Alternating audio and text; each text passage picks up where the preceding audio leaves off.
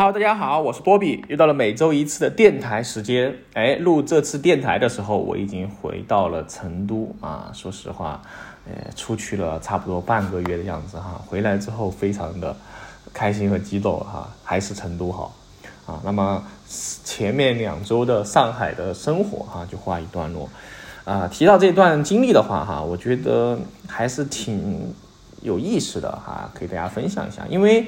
嗯，实际上你想了解某个城市的话，你光是去一两天啊，还了解不了啊。当时，但但但是如果你生活一段时间之后的话，你会对一个城市大概会有一些了解哈，肯定不一定是百分百了解哈。比如说我去上海待了半个月啊，我就发现上海的。它的整个这个布局啊，因为之前其实我对上海的布局没有什么概念的哈，就像呃最早我们对成都的布局没什么概念啊，但是去了之后，哎，你会发现上海的布局就是上海人眼中的上海哈，就分了两个地方，一个是上海市和上海哈。那么上海市指的什么呢？哎，指的就是整个大的上海，就像重庆市一样啊。比如说万州区其实也属于重庆市，但是重庆的话就只是渝中啊这种。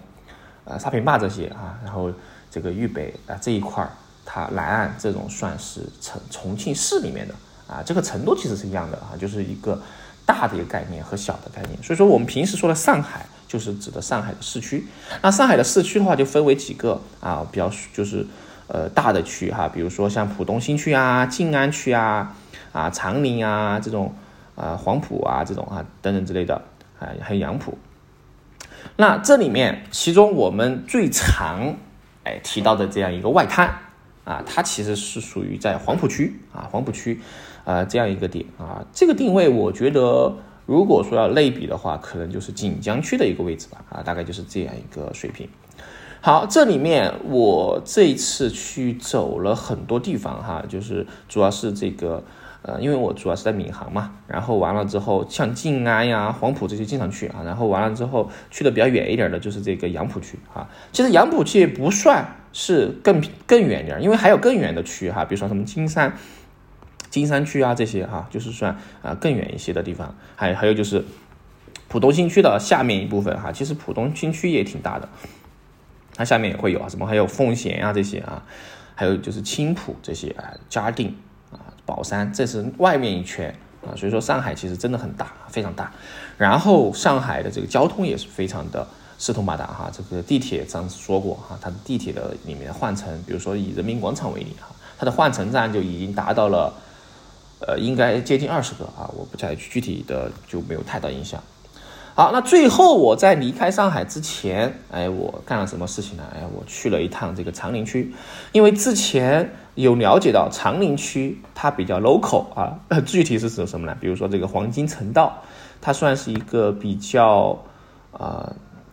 比较顶级的啊，算比较顶级的一个社区吧，它这这个周边配套什么之类的啊，然后那边的话，呃，非常的啊日本哈，我感觉就是那边有商场嘛，因为呃像长宁区的。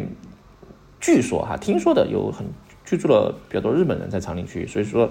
在那边有一些日企的这样一个商场啊，以及相应的配套的一些啊这个产品售卖啊，比如说相应的日料店啊也是比较多的。那我去的呃这个呃我当时去长宁的时候，我是去的哪里呢？哎，我主要是去的这个古北啊，古北那一块区域啊有。古北的，嗯，有那一块区域吧，整个这一块区域都是呃比较 chill 的哈，我感觉就是另外一个上海，我就感觉上海的不同区，你体验到的呃这种感觉是不同的啊。你在古北体验到的和你在静安体验到的，以及你在啊这个叫什么来着啊呃浦呃浦东体验到的都不一样啊，这个都是嗯很不。很有自己特色的啊，我是觉得。然后古北的话啊，它整个这块区域，它其实也是挺大的一块区域哈。然后其中我刚刚提到的黄金城道啊，就是在这块区域里面啊，它这块的话有很多花园啊，我去转了一下啊，发现呃确实是很漂亮啊，非常漂亮。好，然后它旁边哎，就是在这个把红百市呃路上旁边啊，有一个很出名的，也不叫出名吧，就是。叫上海高岛屋百货哈。这个高岛屋百货就是啊，应该是日本人开的一个商场啊。这里面它呃从负一楼开始就有，你就很有深深的感觉哈。里面非常多的啊这个日料啊比较多。然后楼上的话也是很多，特别还有就是五楼吗几楼有日本馆哈。我当时去转了一转哈，就是非常地道的那种日式家具，就是我们在呃日剧里面看到的有些啊，比如说有一个。呃，有一个沙发，还有还是这个，呃，坐的一个板凳哈，我就是觉得这个这个太熟悉了哈。我印象中好像阿布宽就做过这种类似的，啊，就是这种这一块。那我之前了解的这种偏日式的哈，就是在那个叫，哎，你什么托，哎，什么，就和一家相相齐的啊，有一个，哎，你你什么托来着，也是个百货哈，三个字。哎突然突然忘了哈，突然卡了。成都其实也有啊，上海也有，呃，就是在成都的话是有我知道的有两个地方哈，一个就是在金牛的万达啊，还有一个就是在世豪广场啊，这两个。那么这里面的话，就是我当时去看了一下家具啊，其实它的整体来说，呃，比如说它餐桌啊，正常餐桌应该是七十五公分，它的餐桌会矮一些啊，到七十啊，然后的话它还有这种呃类似于呃烤火的这样一个小桌子哈。呃，就有点像哆啦 A 梦家里面那种啊，大家一起就围坐在一个正方形的桌子里面啊，然后下面就可以加热啊，然后它还有这种类似的榻榻米啊，还有就是一种直接坐在地上的一种板凳啊，这种就比较偏日式一些哈。然后它的餐边柜也是比较日式哈，经典的这种抽拉式的啊，呃，反正整体来说你要看一下搭不搭啊，就是说和你家里面的装修的话，如果说大家要买这种家具啊。但这里面的高岛屋里面的日剧日日式家具的话，它就比较偏高端一点哈，价格的话就，呃不便宜哈，反正就是，呃这，但是说起来的话，东西还是应该还不错哈。好，这就是我最后的一个上海印象哈，然后就回来了哈，结果回来那天不巧哈，遇到了这个下雨啊，当时本来是计划起飞，结果延误啊，延误就在机上待了一段时间哈，呃最后的话还是回来了啊，因为。嗯，后面的再往后面的话，它就是很多就取消了，好像当天是取消了十二趟航班，啊，这个挺苦涩的哈，就让我想起了有一次去北京出差也是哈，就在机场待了六个小时，啊，在六个小时的话，呃，就就发了一个盒饭，那个盒饭真的很难吃哈，说实话，就是飞机这种事情确实比起动车来说的话，它的不确定性太太多了啊，它因不确定因素太多，啊，各种因素，啊，就是航空管制呀，包括什么。极端天气啊，包括这个，呃，叫流量过大啊，反正各种原因就会导致很难哈，飞机又很难准点的起飞的啊，就是所以说你要去乘飞机的话，就和乘高铁、动车不一样啊，你需要提前时间，然后要，其实其实我现在觉得坐飞机挺挺花时间的哈，基本上半天就搭进去了，但动车就不一样哈，动车你只要定好时间，动车基本上。很难遇到晚点哈。我我印象中我遇到的晚点就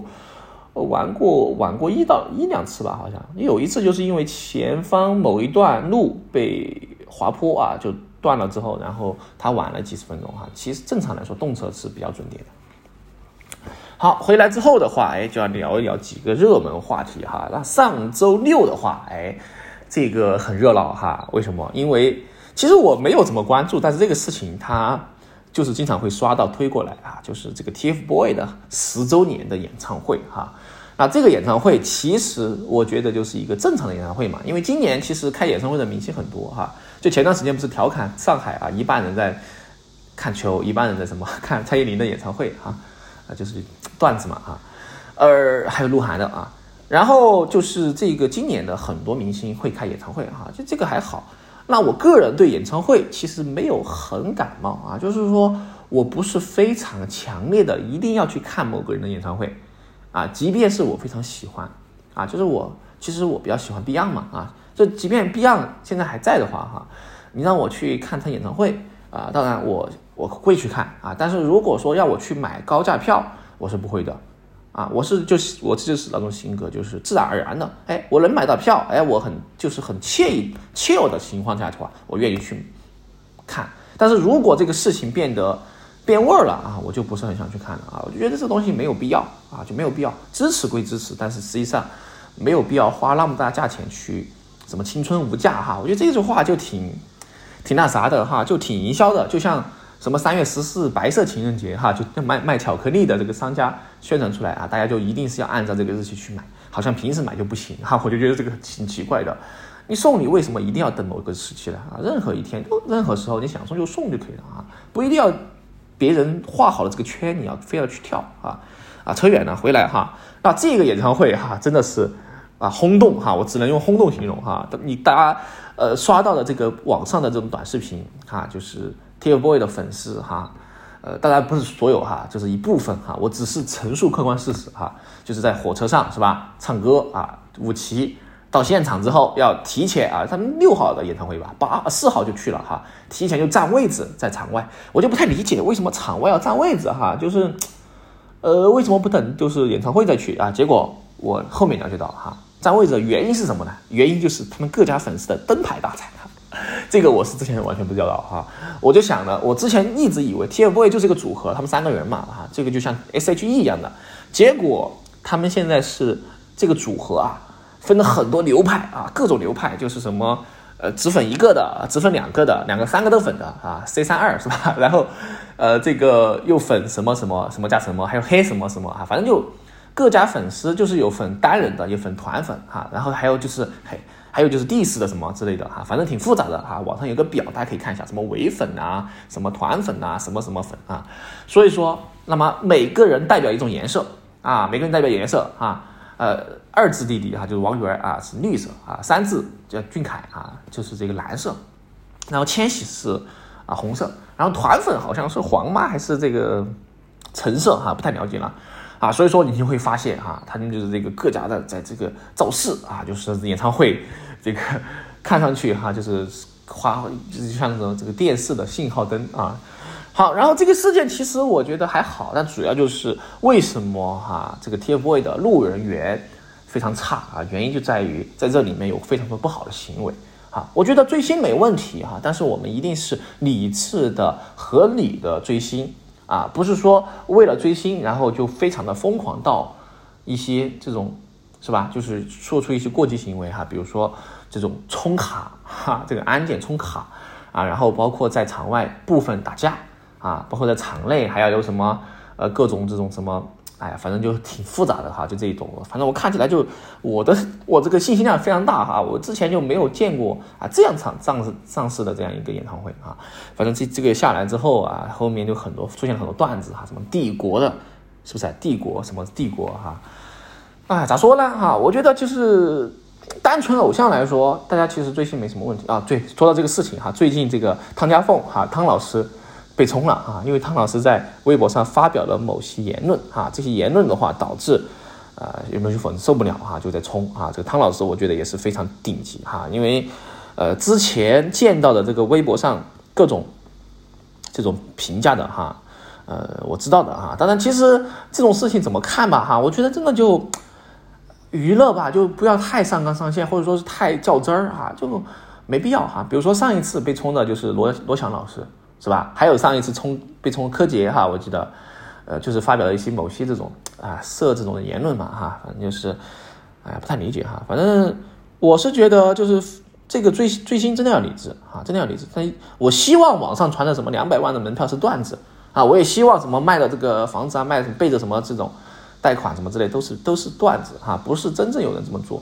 啊。如果是真正有人为了看这个演唱会而做这样一些行为哈，我是真的非常的。看不起啊！当然，你你肯定要说，哎，你不需要你看不起啊，确实是哈。我是当然这个地方，我就只是简单提一下哈。我就觉得追星要理智啊。我追不追星呢？其实我也追星啊，我也追星啊，我也会买这种周边啊。因为我追我为什么追？我之前原来很喜欢 AKB 四十八啊，也是女团啊。但是我追这个女团的话啊，我就是属于。呃，要买周边，但是偏理智的啊，我会买一些它的这个 CD 啊。当然，我一般收这种的话，也不是说高价收啊，会收一些二手的，就是有很多粉丝出坑嘛，对吧？买一盘来做纪念就完了。当然，我也粉这个冠希哥 Clot 啊啊，我也会买他的一些周边啊，比如说他的一些之前的 CD 啊，有一张我最喜欢的 CD 啊，就是是录的那一张啊，呃，混乱啊，这个就是。呃，大概就是怎么说吧，呃，也是咸鱼收啊，反正就是这个东西也要理智啊，我也是，但是我支持大家追逐明星，但是一定是要自我为中心啊，不要就是全部投进去了，这个东西其实挺恐怖的啊，就没有自我的话，就其实就挺，对吧？还有些有些明星，大家都知道，现在的明星说不定哪天就是吧塌房了，这个东西说不清楚的啊，爱自己啊，我觉得比爱别人更重要。是吧？就简单提一下啊。好，这就是这个呃上周的这个热门事件哈。然后呃这周的话，哎不叫这周哈，就是嗯紧接着就是这个成都的大运会啊。那我走我我走的那一天啊，就是大运会没开始哈。我回来的时候，大运会已经结束了哈。所以说整个的大运会我都没有参与过任何事情哈，就最多就是骑了一下那个带大运会的标志的这个滴滴单车啊。好，回来之后我就去领了一下成都每个。每个人每家户每家每户都会发的一个大礼包哈，我这个大礼包的话，它是个蓝色的背包加上一个跳绳啊，每家人不一样，有黄色的哈，呃，还有一些什么其他的挎包啊、提包什么之类的，然后有些呃包后面还有 logo 哈，什么成都银行啊、什么红旗连锁哈，那我这个没有 logo 哈，可以折叠成一个小包。啊，怎么说吧，还可以哈，还行。然后它会有这个英语一百句哈，啊，这里面就比较调侃，因为前段时间这个烤酱火圈嘛，火出圈啊，然后就会有些人就说这个英语哈，什么 if you 呃 don't eat hot pot 哈，you must eat 烤酱哈。但是我觉得这里面有一个错误啊，什么错误呢？呃，烤酱其实是有英文名的哈，不是说烤酱啊，就是这个直接汉语拼音啊，人家烤酱的英文叫 call master 哈。啊，我为什么知道哈？因为我是烤酱的这个黑金卡粉丝哈，就是老粉丝了哈，老烤酱了啊。说到烤酱，多多提一句吧。其实我觉得烤酱这个，呃，叫人情关怀挺好的啊。我印象很深的一个事情就是二零年疫情刚开始的时候，当时口罩其实是短缺的啊，然后很多人买不到口罩啊。我当时在家里面，呃，蹲的时候啊，就收到了烤酱寄来的一个快递啊，这个快递里面包含了一包口罩和一个。公仔，哎，这公仔是是一个就是特别版的，以及一个这个消毒液，酒精消毒液，啊，我当时感觉非常温暖哈，说实话非常温暖。就这种时候的话，他会想着你的这个会员啊，想着会有为会员寄这种一包口罩，哪怕这口罩可能还好，但是的话，这个事情我觉得就非常好啊，非常好，就是这个，所以说其实烤架还是不错啊，大家可以尝尝一尝。然后它会有一个季节限定烤鱼啊，每每。三个月会有一个啊，这个大家可以去尝一尝。好，就多的回来啊，拉回来，拉回来，不然说我在做广告了。好，然后的话说到这个事情哈，成都的话，呃，然后呃，大运会完了之后啊，我就回来了。回来之后呢，哎，最近的话，成都这个还是挺热闹的哈，感觉，因为呃，我看成都这一周又是这个。两个漫展啊，就是说到漫展也提到这个啊，就是呃，我不得不提的回忆哈，就是新世纪会展中心这个地方经常办，然后现在的话往外搬了之后的话，这个地方还是仍然经常会办活动哈。这个会展中心，这个会展中心也是我啊记忆很深的地方哈。我不知道之前讲过没有，就是被骗的一个经历，就是在票啊。说到这个被骗的话，就提到这周去看了这个电影了哈，叫《孤注一掷》。啊，其实之前我就有看过这个宣传片啊，就觉得非常精彩。然后的话，我是有点担心，会所有的好看的地方就在这个宣传片里面了啊。很多次电影都是这样嘛，然后进去看之后就一塌糊涂。这一次去看的话，我感觉整体来说我是很满意的啊，没有说很多的硬伤啊。整体观感下来，节奏啊，整个还是挺 OK 啊。我是觉得是一部很不错的片子啊。这个剧情的话，大概就大家知道啊，就是诈骗集团的一套流程啊。呃，这里面我觉得，呃，具具体的这个剧情我就不说太多吧啊，就是大家可以自己去看一看啊。说多的话就剧透了啊。但是这里面有几个我很印象很深刻的点哈。首先就是啊，这里面的一个其中一个主角啊，就是王大陆饰演的这样一个主角哈，他其实是一个我觉得算是一个人生赢家吧啊，有这个。是吧？有女朋友，然后又是硕士毕业啊，有找到实习工作啊，家里面的条件也比较夯实哈，啊，看起来是一个很好的开局啊，结果沾上了这样一个网上赌博啊啊！我最开始看到剧情海报就发现他穿了一双 Easy 七百哈，原主这个呃 OG 配色哈，Easy 七百，然后他戴的项链是 Goros 的啊，然后他还玩这个野马跑车是吧？家里面还有很多这种。呃，就是反正就是还有工作室自己做了一个字幕组啊。这里面其实就开局挺好，然后后面发现他去卖鞋哈，三双鞋收藏的鞋铺哈，鞋才卖八千块啊，就感觉变现了啊，真的是变现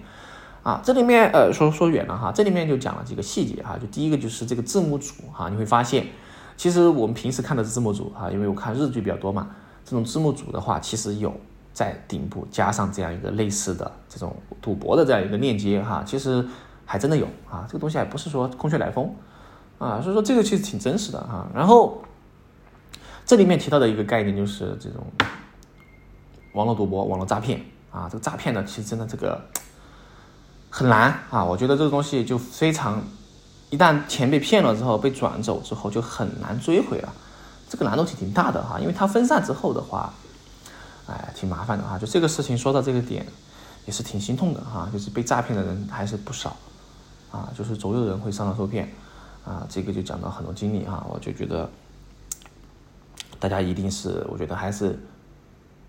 可以去看看这部电影啊，真的看完之后的话，你对这个会有一个印象啊，因为这个东西其实就简单来说一下吧，就是这种为什么受害人被骗了之后，他仍然会继续相信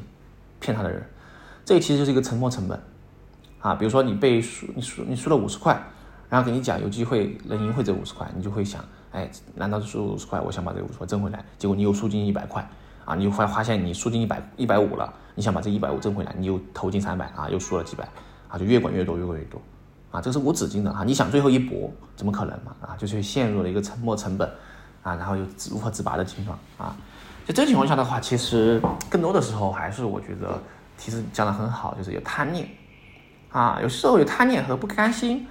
就会抓住你这种心理啊，让你。就是在这个地方侥幸的心理，然后就会让你一步一步落入陷阱，啊，其实这个东西太多了啊，就是家破人亡的东西太多了啊，就是现实例子，真的，就赌狗的话不能信，啊，也沾不得，真的不能沾，啊，当然这个架设这些网络赌博的这种机构也是很可恶的啊。然后说两个我比较经历比较深深刻的例子哈，就是这个事情我不知道之前讲过没有哈，但是讲到这个诈骗的话，我就突然心血来潮想讲一讲。一个事情就是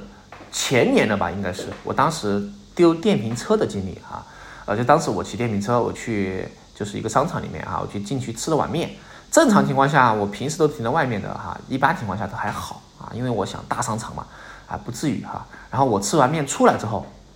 我就突然觉得，哎，我是不是少什么东西啊？发现电瓶车不在了，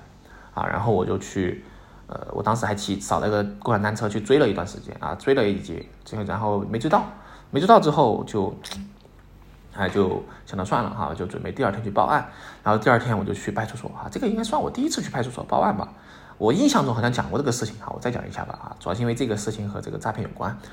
好，然后的话就是这个，当时我就让我先写一个。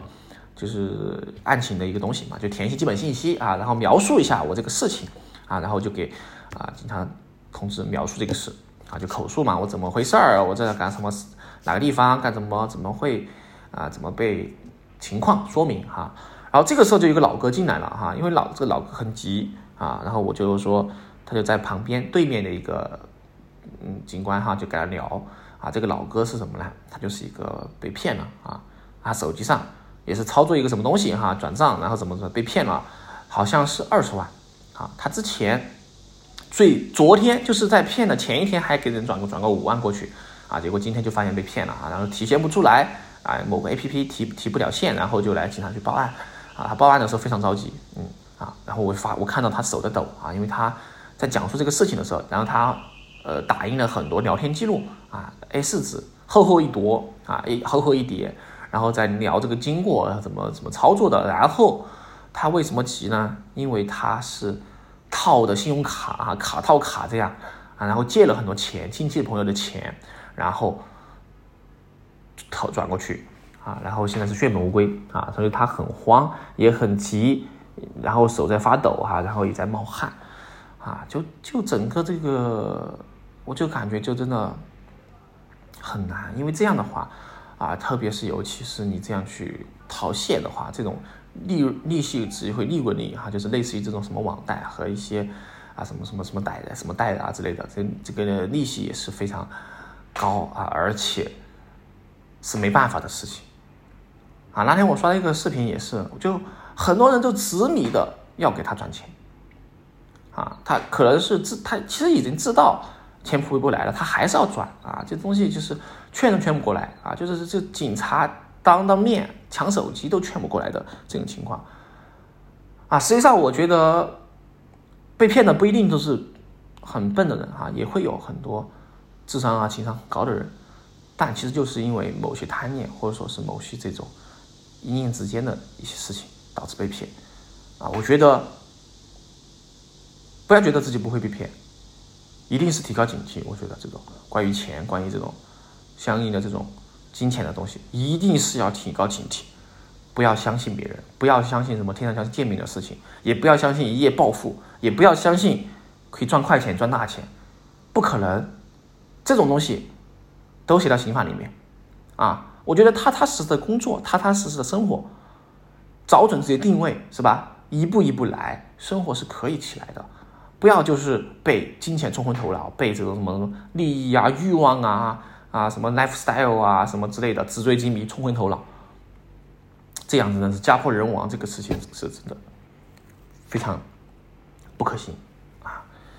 好，然后继续讲一讲嘛哈，讲一讲我个人被骗的经历哈。其实我有两个很印象很深刻的经历。第一个就是提到刚才的四一层看展的时候，我当时记得高中吧，我来去看展啊，看漫展。然后漫展门口的话，因为呃当时没票嘛啊什么之类的，然后就有黄牛问我买不买票啊，黄牛票。啊，我当时就想，就是很急着想进去看嘛，我就问他多少钱一张，他说四十块，我想着也不贵啊，我就买了他的票啊。然后他说这个票的话，他是说什么什么特殊的这个区，就是这个嘉宾通道什么啊，他带我进去，好，然后他就把我领在这个领到这个安检口的时候，啊，然后我把票给的工作人员看，啊，这个工作人员一看就说，哎，不好意思，这个票是前一天的啊，呃，不是今天的票。我当时就懵了啊，什么前一天的？然后我转过头就发现那个人不在了，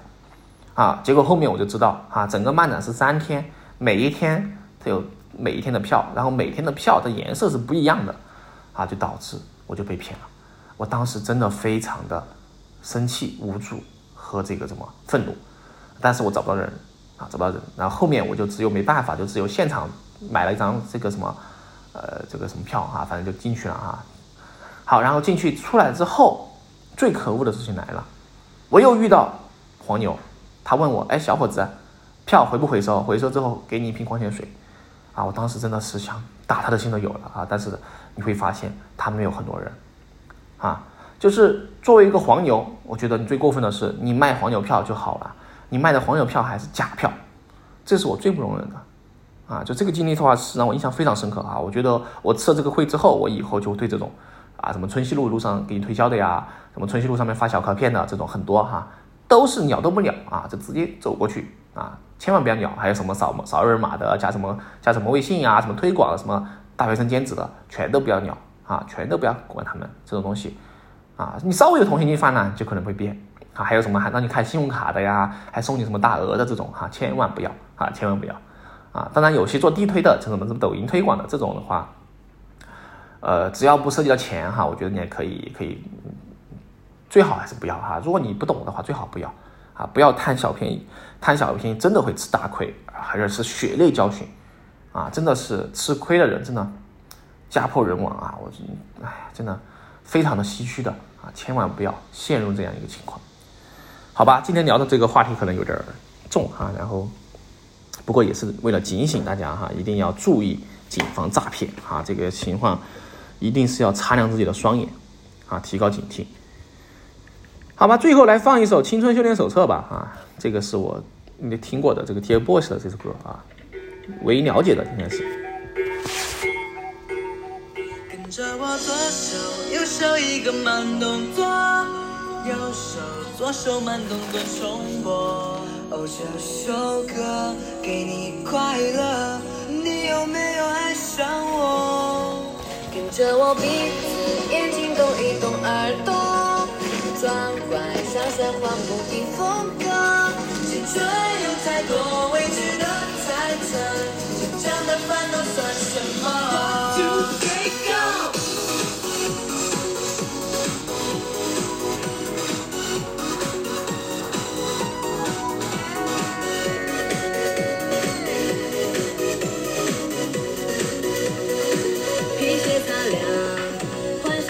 装，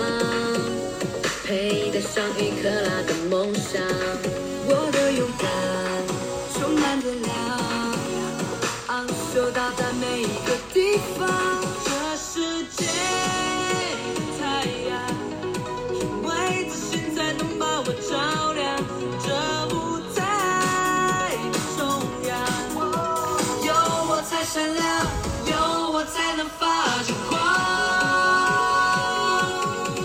OK，我是波比，我们下一期播客再见，拜拜。